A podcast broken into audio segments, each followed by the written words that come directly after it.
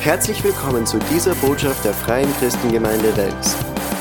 Ich möchte heute ein bisschen über den Sinn des Lebens sprechen. Cool, oder?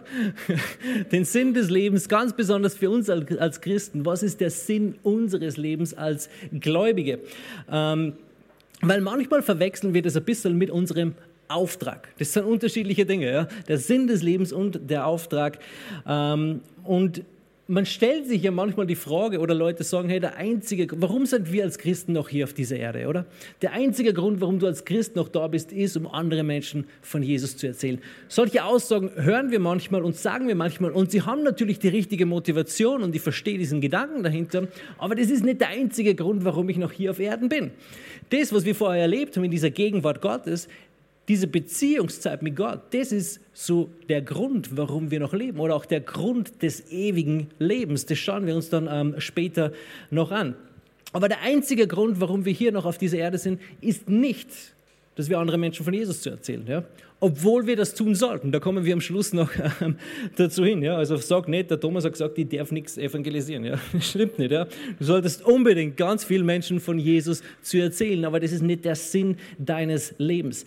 Manchmal hören wir diese Aussage, jeder Christ ein Evangelist. Hast du das schon mal gehört? Das stimmt aber nicht, ja. Der Jan Eriksen ist Evangelist, ich bin keiner. Ja. Trotzdem darf ich anderen Menschen von Jesus erzählen, ja. Ähm, oder jeder Christ ein Gitarrist. Hast du das schon mal gehört? Stimmt auch nicht. Ich bin der Beweis dafür. Ähm, die Aussage, die habe ich erfunden, die trifft es, glaube ich, am allerbesten. Jeder Christ gern Pommes isst. Ich glaube, das, das, trifft den meisten, den größten Prozentsatz ähm, wahrscheinlich. Ist ja auch ein gesundes Nahrungsmittel und überzeugt mich nicht von etwas anderem. Okay? Gut. Ähm, die Sache ist die, wir müssen ein bisschen ausgewogen sein in diesen Dingen. Ja? Von, von was ist meine Berufung oder meine Bestimmung, was ist so der Zweck meines Lebens und was ist der Auftrag, den Gott mir gegeben hat. Und ich will euch eine kurze Geschichte erzählen oder ein bisschen hineinführen in etwas. Stell dir vor, ein, ein, ein junger Mann sieht eine Frau und denkt sich, hey, das ist ein fescher Haus, ja. Die gefällt mir, die ist nett, die ist lieb und so weiter und so fort. Und ich kann mir vorstellen, die irgendwie zu heiraten. Ja, irgendwie würde ich die gern treffen. Und dieser junge Mann geht so, ich sprich nicht von mir, okay?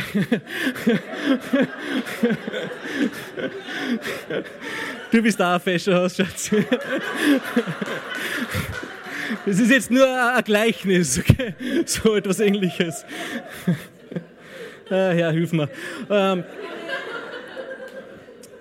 Und dieser junge Mann, jetzt wisst ihr, warum sie es nicht lieben, ja, geht zu dieser Frau hin und sagt, hey, ich finde die echt toll. Und ich kann mir vorstellen, dich eines Tages zu heiraten. Hier ist so ein Ordner mit Regeln und Bestimmungen, sogar alphabetisch geordnet. Und wenn du all diese Regeln hältst, dann werde ich dich in 30 Jahren heiraten. Der Traum einer jeden Frau, oder? Liebe auf den ersten Blick. Wenn dir so etwas passiert, dann lauf, okay?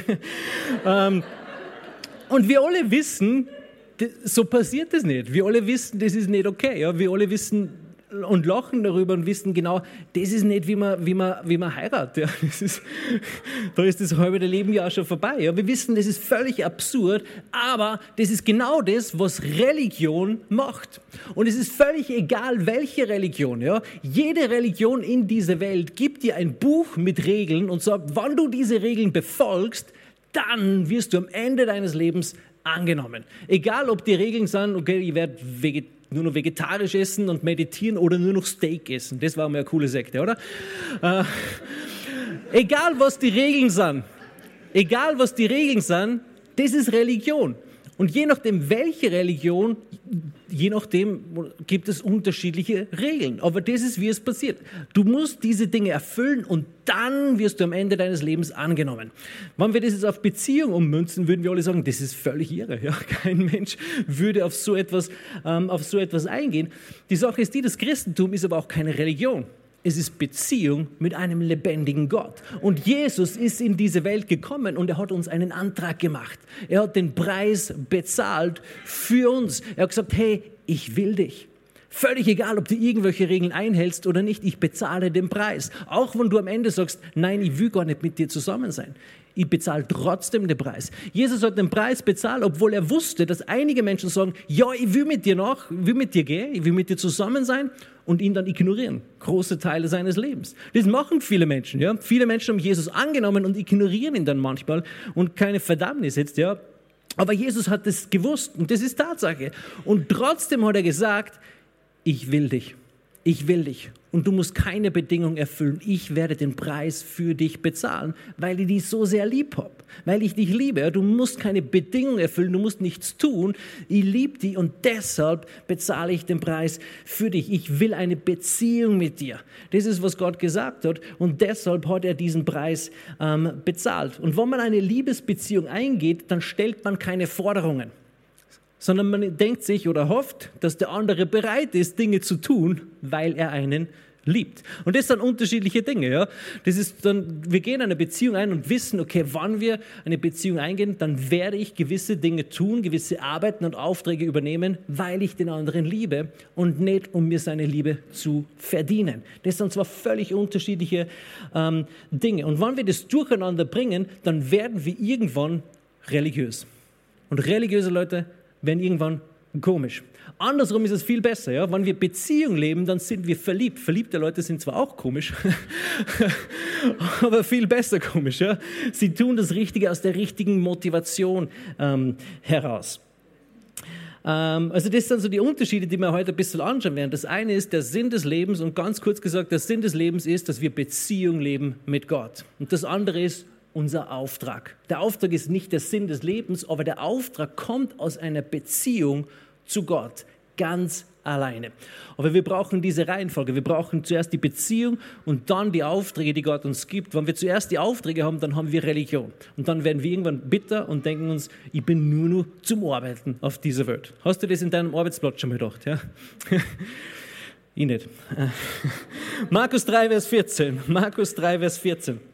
Ähm, da ist von Jesus die Rede. Ich lese im Vers 13. Und er steigt auf den Berg und ruft zu sich, die er wollte. Und sie kamen zu ihm. Und er berief zwölf, damit sie bei ihm waren. Und damit er sie aussandte, zu predigen. Also Jesus hat seine zwölf Jünger berufen. Zu welchem Zweck? damit sie bei ihm sind. Das war die erste Berufung. Das ist unsere allererste Berufung. Unsere erste Berufung ist, bei Jesus zu sein. Und von dieser Berufung kommt dann der Auftrag. Von dieser Berufung kommt auch die Befähigung, den Auftrag zu erfüllen. Aber zuerst ist es bei ihm sein. Wir brauchen Zeit mit Gott. Johannes 1, 12 bis 13. So viele ihn aber aufnahmen, denen gab er das Recht, Kinder Gottes zu werden. Denen, die an seinen Namen glauben. Die nicht aus Geblüt, auch nicht aus dem Willen des Fleisches, auch nicht aus dem Willen des Mannes, sondern aus Gott geboren sind. Wir sind aus Gott geboren und deshalb haben wir das Recht, es ist ein Geburtsrecht. Du bist aus Gott geboren und du hast nichts tun müssen bei deiner Geburt, bei deiner natürlichen Geburt auch nicht. Du hast nichts tun müssen, du bist aus Gott geboren, du hast es dir nicht verdienen müssen, sondern Gott hat dich gezeugt in diesem Sinn. Du bist aus Gott geboren worden. Du bist ein Kind Gottes. Du bist eine neue Schöpfung. Als Jesus hier auf dieser Erde gewandelt ist, hat er ganz viel über das Reich Gottes gesprochen, oder? Er hat gesagt, tut Buße, kehrt um, denn das Reich Gottes ist nahe gekommen. Das Reich Gottes ist wie, wie, äh, ja, wie so ein, Dorn, äh, Dornenbusch nicht. ähm, wie dieser Busch, ja, wie, die, wie, wie so ein Senfkorn und so weiter. Also ganz viele Gleichnisse über das Reich Gottes. Und Paulus beschreibt uns hier in Römer 14, Vers 17 das Reich Gottes ganz interessant eigentlich. Denn das Reich Gottes ist nicht Essen und Trinken, das heißt nicht, dass du nichts mehr essen und trinken darfst, aber das wisst ihr ja alle, sondern Gerechtigkeit und Friede und Freude im Heiligen Geist. Wie cool ist das eigentlich? Das Reich Gottes ist Gerechtigkeit, Friede und Freude im Heiligen Geist. Und weißt du was? Das ist, was die Welt sich eigentlich wünscht. Die Welt wünscht sich Gerechtigkeit, die Welt wünscht sich Friede und die Welt wünscht sich Freude. Das ist, was die Welt sich wünscht. Das ist, was das Reich Gottes ist. Gerechtigkeit, Friede und Freude. Wo haben wir das? Im Heiligen Geist. Hier steht nicht, das Reich Gottes ist Gerechtigkeit, Friede und Seelengewinnen obwohl Seelengewinnen eine gute Sache ist. Aber das Reich Gottes ist nichts etwas, das wir tun müssen, sondern es ist ein Zustand, in dem wir uns befinden. Ich bin die Gerechtigkeit Gottes, aber ich nicht immer so aussehe oder mich nicht immer so verhalte. Ich bin die Gerechtigkeit Gottes. Der Friede Gottes ist in mir. Die Freude Gottes ist in mir. Diese Dinge, das ist ein Zustand, in dem ich mich ähm, befinde. Und das Reich Gottes ist nicht auf Leistung gegründet, sondern auf das Werk, das Jesus vollbracht hat ich bin in diesem Reich drinnen. voller Gerechtigkeit, voller Friede und voller Freude. Dein Wert vor Gott wird nicht bestimmt von dem, was du leistest für das Reich Gottes, sondern dein Wert ist bestimmt worden von dem Preis, den Jesus für dich bezahlt hat. Das ist wichtig zu wissen, ja, weil manchmal haben wir so diesen Gedanken, okay, ich bin für Gott nur noch ein Arbeiter. Ich muss, ich muss Menschen für Jesus erreichen, ich muss in der Gemeinde dienen und dies und jenes und so weiter und so fort. Aber dein Wert wird nicht aufgrund deiner Leistungen bestimmt. Dein Wert ist bereits bestimmt worden von dem Opfer, den Jesus für dich bezahlt hat. Und Jesus ging im wahrsten Sinne des Wortes durch die Hölle für dich, um dir seine Liebe zu beweisen. Das ist sowas, was wir gerne sagen, oder? Er wird für die durch die Hölle gehen. Jesus ist durch die Hölle gegangen für dich, um dir seine Liebe ähm, zu beweisen. Also für uns bedeutet das jetzt, ich bin nicht das Wert, was ich leiste, sondern das, was Gott für mich geleistet hat. In 2. Korinther 5, 17, ein ganz, ganz bekannter Vers, ich glaube, das war mein allererster Lieblingsvers und dann sind aber andere dazugekommen. Ähm, da steht, äh, ist jemand in Christus, so ist er eine neue Schöpfung. Das Alte ist vergangen, siehe, Neues ist geworden. Wenn wir in Christus sind, sind wir eine neue Schöpfung. Und dieses Wort neue Schöpfung bedeutet, wir sind eine neue Art, wir sind eine neue Spezies, etwas, das vorher noch nicht da war. Du bist jetzt ein Kind Gottes. Das hat es vorher nicht gegeben. Du bist jetzt ein Kind Gottes. Und dann heißt es, siehe, Neues ist geworden. Das bedeutet, wir müssen reinschauen ins Wort, in diesen Spiegel, um zu sehen, was alles neu geworden ist. Aber wie lebe ich jetzt in meiner Beziehung zu Gott? Jetzt, wo ich ein Kind Gottes bin, jetzt, wo ich eine neue Schöpfung Gottes bin, ähm, wie lebe ich in dieser Beziehung? Gute Frage. Danke, dass du gefragt hast. Ähm, Johannes 17, Vers 3. Johannes 17, Vers 3. Dies aber ist das ewige Leben. Also er erklärt uns, was ist das ewige Leben? Das ewige Leben, das wir empfangen haben, Johannes erklärt es hier dass sie dich, den allein wahren Gott und den du gesandt hast, Jesus Christus, erkennen. Das ewige Leben, das wir empfangen haben, der Sinn des Lebens, würde ich sagen, das ewige Leben besteht darin, in einer Beziehung zu Gott zu leben, dass wir Gott und den, den er gesandt hat, immer mehr und immer mehr ähm, erkennen. Ewiges Leben, wie wir, es, wie, wie wir es hier lesen, bedeutet nicht, ich lebe in aller Ewigkeit, weil das tun sowieso alle Menschen. Ja? Jeder Mensch lebt ewig. Jeder Mensch ist Geist. Egal, ob dann, ob, ist nicht egal wo, aber sie werden entweder im Himmel bei Gott oder in der Hölle ohne Gott leben. Aber jeder Mensch lebt ewig. Das ist nicht, was dieses Wort hier bedeutet. Ich erkläre das nur, damit wir besseres Verständnis dafür bekommen, was es bedeutet. Ewiges Leben ähm, bedeutet auch nicht, ich werde für immer im Himmel sein, obwohl das dazugehört. Ja? Aber es ist nur ein Teil von dem. Ewiges Leben bedeutet nicht, ich bin irgendwann im Himmel, aber es hat keinen Einfluss im Hier und Jetzt. Werden wir für immer im Himmel sein, wollen wir an Gott glauben, ewiges Leben haben? Eh klar. Aber das ist nur ein Teil von dem, was ewiges Leben wirklich ist. Weil dann würde das ewige Leben erst stattfinden, wann wir sterben, oder? Aber das ewige Leben findet jetzt bereits statt. Ich bin eine neue Schöpfung. In Johannes 3, Vers 36 lesen wir das sogar. Wer an den Sohn glaubt, hat ewiges Leben. Wann wir an Jesus glauben, dann haben wir ewiges Leben. Wer aber den Sohn nicht gehorcht, wird das Leben nicht sehen, sondern der Zorn Gottes bleibt auf ihm. Also wir haben ewiges Leben, wann wir an Jesus glauben. Und wir sehen, ewiges Leben ist etwas, das wir nicht erst irgendwann nach unserem Tod vielleicht bekommen, sondern es ist ein Zustand, es ist etwas, das wir bekommen haben, als wir gesagt haben oder als wir dieses, als wir an Jesus geglaubt haben. Wann wir an Jesus glauben, haben wir ewiges Leben. Und was ist der Zweck von ewigem Leben? Johannes 17, Vers 3 nochmal. Dies aber ist das ewige Leben, dass sie dich, den allein wahren Gott und den du gesandt hast, Jesus Christus, erkennen. Wann wir in dem leben wollen, was Gott für uns erkauft hat, und ich glaube, das wollen wir alle, ja? deshalb kommen wir in die Gemeinde, deshalb hören wir Predigten und so weiter dann geht es darum, dass wir ihn immer mehr und immer mehr erkennen. Und das Wort erkennen, das spricht von Intimität. Das spricht davon, wie Adam Eva erkannte. Ja? Das spricht von Intimität. Dieses Wort erkennen bedeutet, ich lebe in einer ganz engen und intimen Beziehung mit Gott.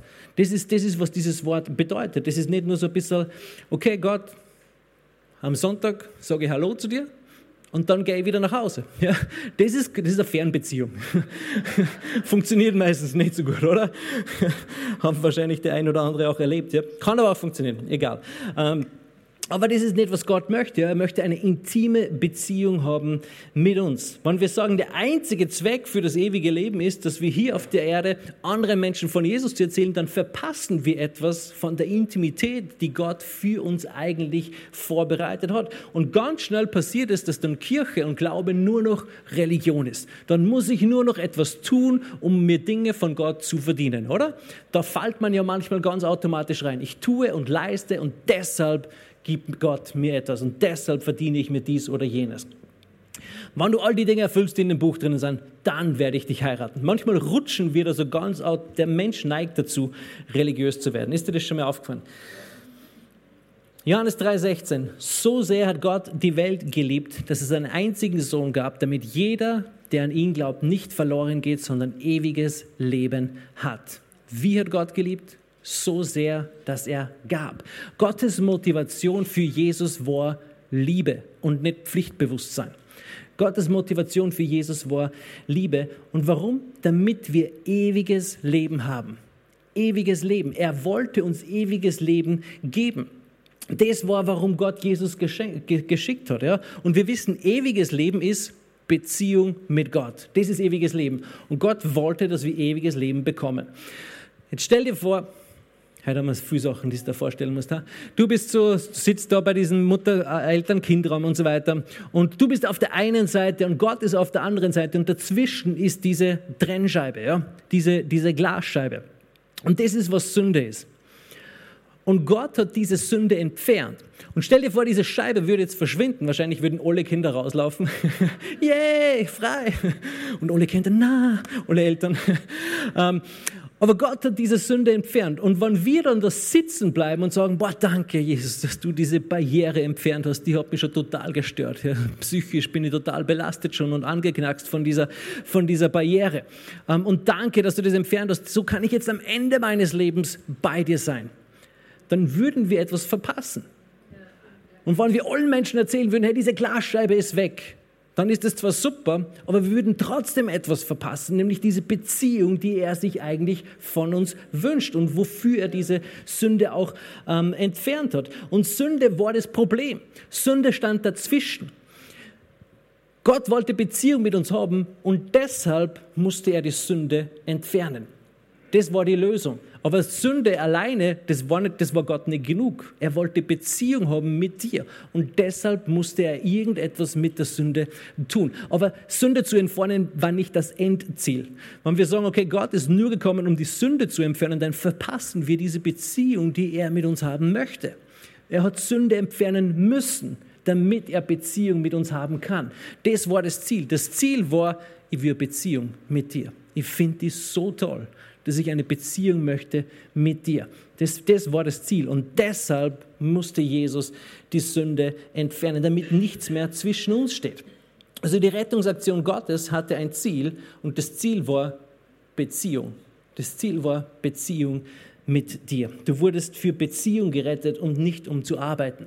Du bist für Beziehung gerettet worden, nicht um zu arbeiten. Aber wie gesagt, ähm, wenn wir in einer Beziehung leben, dann kommen gewisse Arbeiten von ganz alleine. Und diesen Punkt schauen wir uns jetzt auch ähm, an. Aber der Zweck deiner Errettung ist nicht, um dich zu einem Arbeiter zu machen, sondern in eine Liebesbeziehung hineinzuführen. Das ist der Zweck deiner Errettung. Das ist der Sinn des Lebens. Jetzt weißt du, was der Sinn des Lebens ist. Ja? Andere Menschen suchen auch nach einem Sinn des Lebens und versuchen auch Dinge anständig zu erkennen, oder? Das ist, was Menschen machen. Sie wollen Dinge erkennen. Wir erkennen Gott. Ähm, gut, ähm, jetzt kommen wir aber zum Auftrag, weil das ist auch ein anderer Teil. Und das geht Hand in Hand. In Markus 3, Vers 14 haben wir gelesen, und er berief zwölf, damit sie bei ihm waren. Das war die erste Berufung. Und aus dieser Berufung heraus und damit er sie aussandte, zu predigen und Vollmacht zu haben und so weiter. Die erste Berufung ist bei ihm sein. Und aus dieser Berufung bekommen wir dann einen Auftrag. Weißt du, als Ehemann Jetzt wird es wieder blöd. Als Ehemann ist meine erste Berufung, bei meiner Frau zu sein, in guten wie in schlechten Zeiten. Das ist der Grund, warum meine Frau mich geheiratet hat, um bei ihr zu sein und nicht, damit ich den Müll abtrage. Obwohl ich das manchmal machen werde. Ich hoffe, dass das nicht der Grund war. Ja? Meine Frau hat mich geheiratet, weil sie mich liebt und weil sie Zeit mit mir verbringen möchte und nicht, damit ich das Haus repariere. oder?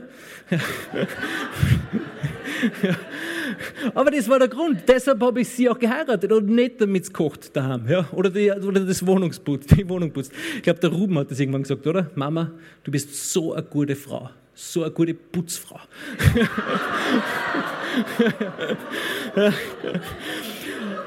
Aber das war nicht der Sinn, der Sinn und Zweck unserer Beziehung.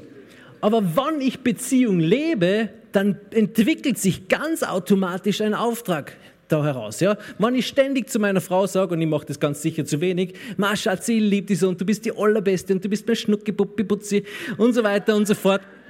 Und meine Frau dann sagt, Ma, kannst du mir bitte den Koffer auftragen, der ist so schwer. Und ich sage, du Schatzi, ich liebe dich wirklich, aber trag dir den Koffer selber auf, bitte, okay? Ja? Und dann sage ich wieder, Schatz, du bist die Allerbeste, du bist die Schönste, die Coolste, ich bin so verliebt in dich. Und, und die Hanna sagt zu mir, Ma, kannst du bitte den Müll tragen? Du Schatz, ich liebe dich wirklich, aber bitte trag deinen Müll so habe ich. Ja? Und nimm meinen auch mit. Ja?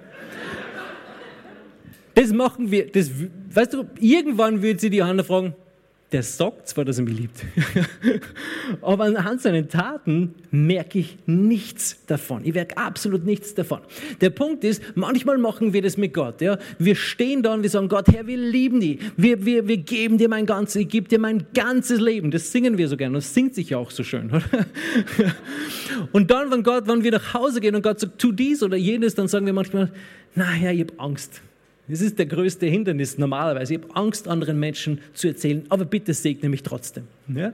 Das ist keine Beziehung, das ist, das ist Religion, das ist, was Religion macht. Aber Gott möchte, dass wir in einer Beziehung mit ihm drinnen sind. Und wann wir in dieser Liebesbeziehung zu Gott sind, wird er uns immer wieder automatisch sagen, man kannst du bitte für diese Person beten? Kannst du bitte einer anderen Person auch von mir erzählen? Und weil ich Gott liebe, werde ich sagen, ja, ich liebe dich, ich überwinde diese Angst.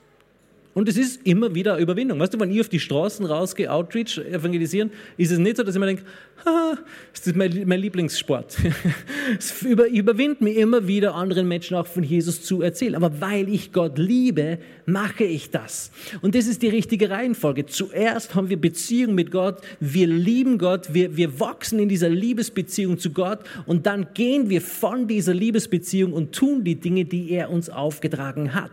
Andersrum ist es religiös, Religion und Relig na, wie sagt man denn? Religion oder Religiosität und wird uns irgendwann frustrieren und wir werden irgendwann bitter werden. Weil wir sind nicht berufen, um nur einen Auftrag zu erledigen, wir sind berufen, um in einer Beziehung mit Gott ähm, zu leben. Und der Auftrag, den Gott uns alle gegeben hat, vereinfacht gesagt, ist, alle Nationen zu Jüngern machen. Wenn du spezifisch einen Auftrag von Gott haben möchtest, dann such die Intimität Gottes. Und Gott wird dir auch spezifische Dinge sagen. Aber bis du diese spezifischen Dinge oder bis du diese spezifischen Dinge bekommst, bleib bei dem, was Gott uns gesagt hat. Alle Nationen zu Jüngern machen. Aber spezifische Dinge bekommst du in der Intimität mit Gott und nicht, wenn irgendein anderer für die betet oder sagt, was du tun sollst. Ja? Ähm, und es ist wirklich so, das ist, das ist der große Auftrag. Und wahrscheinlich werden nicht jeder, nicht, nicht jeder von uns eine Million Menschen zu Jesus führen, aber jeder kann in seinem Umfeld ein Zeuge Jesus sein. Wahrscheinlich wird nicht jeder von euch auf einer Bühne predigen, aber jeder kann dort predigen, wo er arbeitet oder wo er einkaufen geht. Wenn du darauf wartest, bis du irgendwann ein Pult bekommst, wirst du dein Leben lang warten.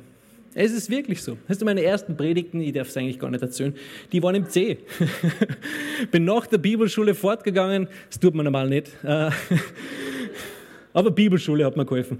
Ähm, und habe eine kleine Bibel mitgehabt und habe immer wieder mit Leuten über Jesus geredet. Wir sind am Boden gesessen, haben was getrunken, sage ich nicht was, äh, es war kein Cola, ähm, und haben über Jesus gesprochen. Und auf einmal ist irgendwer andere gekommen und der wollte gleich wieder umdrehen. Die redet über Jesus. Und der andere, bleib blau, bleib da, du musst das hören, was er sagt.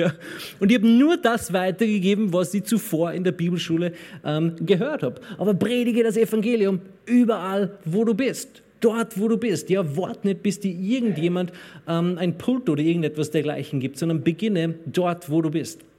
Franz von Assisi hat anscheinend folgende Aussage gemacht. Ähm, und die lautet, predige das Evangelium zu jeder Zeit und wenn nötig, benutze Worte. Ähm, und es ist durchaus eine coole Aussage und, und auch eine Wahrheit darin. Dennoch will ich sagen, wir brauchen Worte. Jesus hat gepredigt. Wie sollen die Menschen hören oder Glauben bekommen, wollen sie nicht hören. Also wir müssen Worte benutzen, aber unsere Worte müssen, müssen ident sein mit unseren Werken. Jesus hat zu den Pharisäern gesagt, hey, alles, was sie sagt, das tut aber handelt nicht nach ihren Werken, oder? Das, hat, das ist wie der Raucher, der sagt, fang ja nicht zum Rauchen, es ist total umsonst. Was haben wir gemacht? Wir haben zum Rauchen angefangen, ja, weil wir das gesehen haben. Ähm, meine Eltern sind doch, nein, ich habe nie geraucht. Römer 10, 4, Römer 10 ab Vers 14 lesen wir. Römer 10, Vers 14. Da steht, wie sollen sie nun den anrufen, an den sie nicht geglaubt haben? Wie aber sollen sie an den glauben, von dem sie nicht gehört haben? Wie aber sollen sie hören ohne einen Prediger? Also Paulus macht es hier ganz klar. Wie sollen sie glauben, wollen sie nicht hören?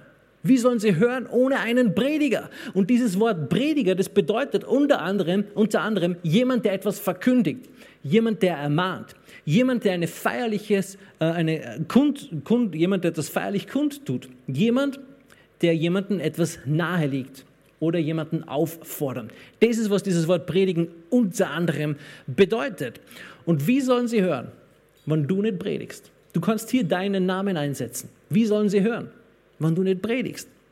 Du kannst deinen Namen hier einsetzen. Sie brauchen deine Worte. Weißt du, sie sollen deine Taten sehen, aber dann auch die Worte und das Evangelium hören. Vers 17. Also ist der Glaube aus der Verkündigung, die Verkündigung aber durch das Wort Gottes. Woher kommt der Glaube? Wann wir predigen.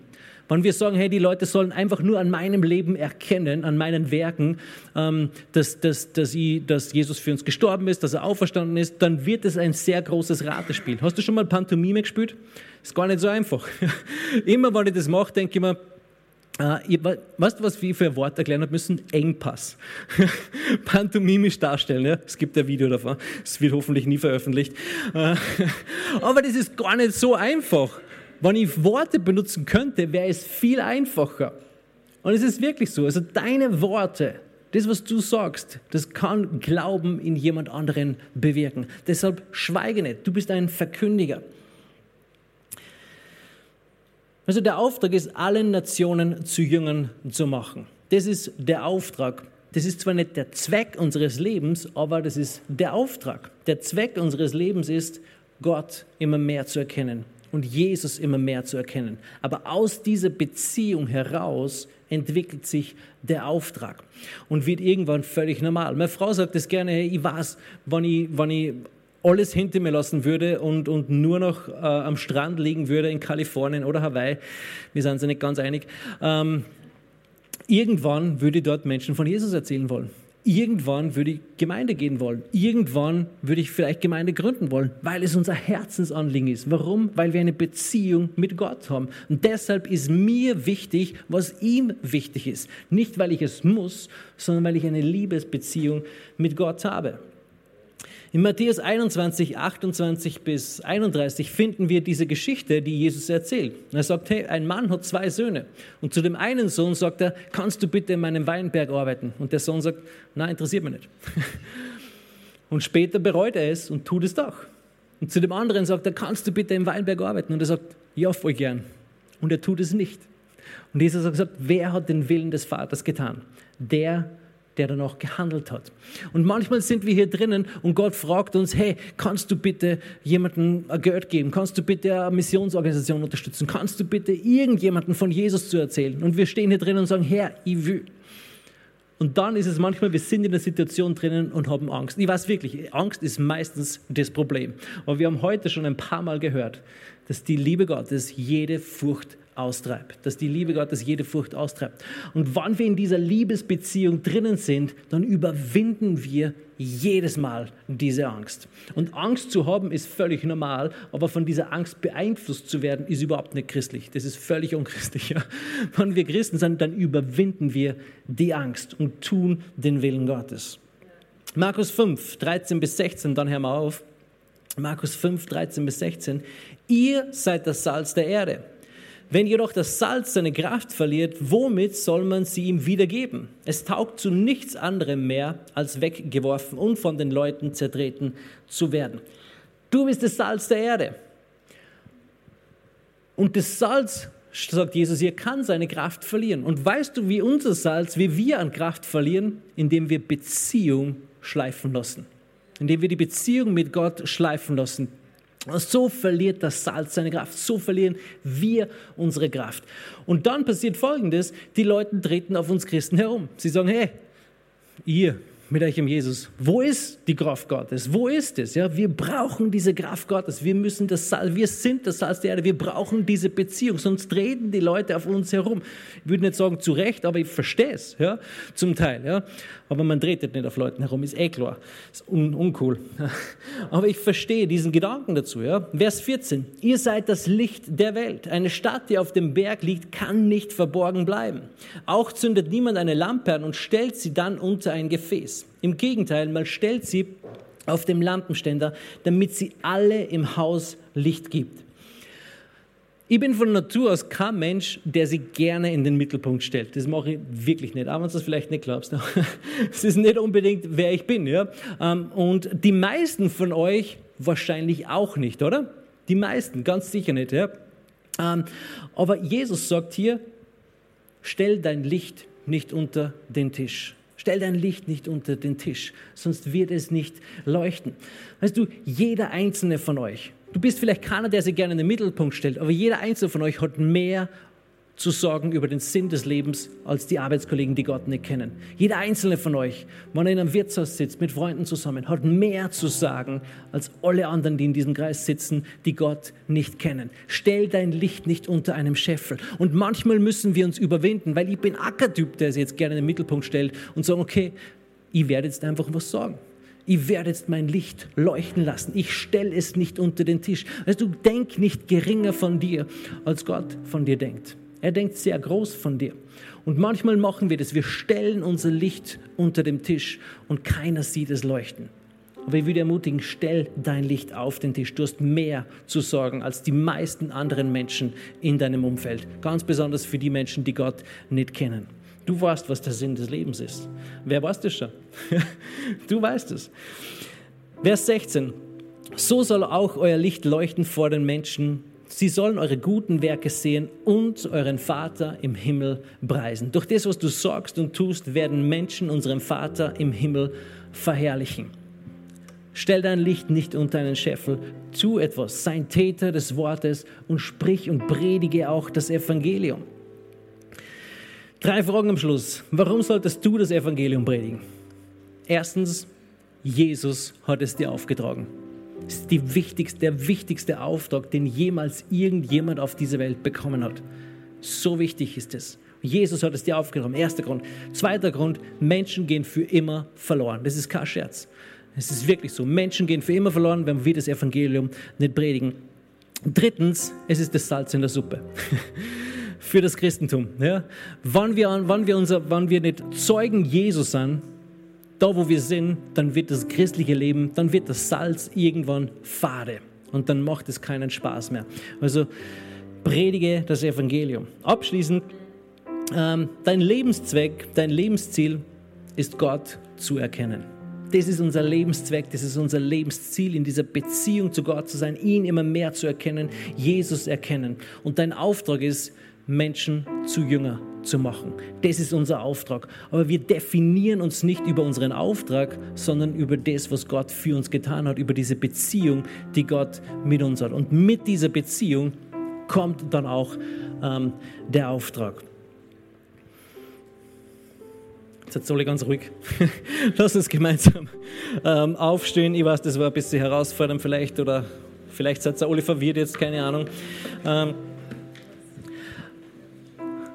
und vielleicht bist du heute da und du hast noch nie diese persönliche Einladung wahrgenommen, die Jesus dir gemacht hat. Jesus hat diese Einladung ausgesprochen, indem er gesagt hat, es ist vollbracht, indem er aufs Kreuz für dich gegangen ist.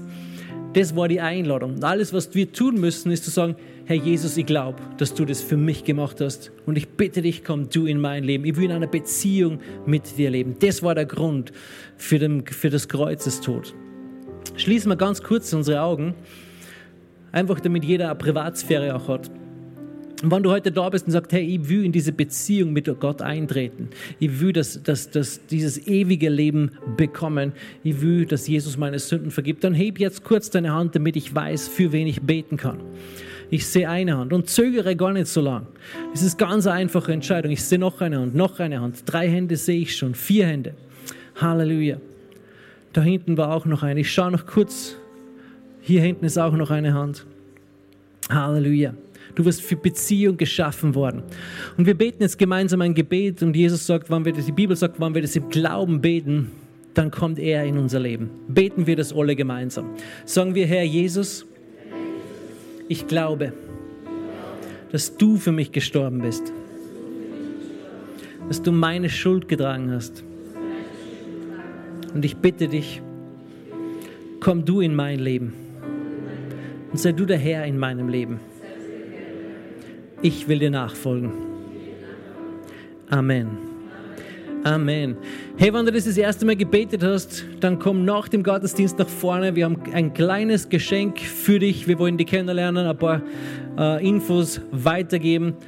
Alle anderen, leben in dieser Liebesbeziehung mit Gott. Und wenn er dir etwas sagt, dann sag, ja Herr, ich mache das, weil ich die lieb habe. Ich habe zwar Angst davor, aber ich mache es trotzdem. Okay? Hey, Gottes Segen, schönen Sonntag. Ciao. Hier endet diese Botschaft. Wir hoffen, Sie wurden dadurch gesegnet. Für mehr Informationen besuchen Sie uns unter www.fcg-wells.at.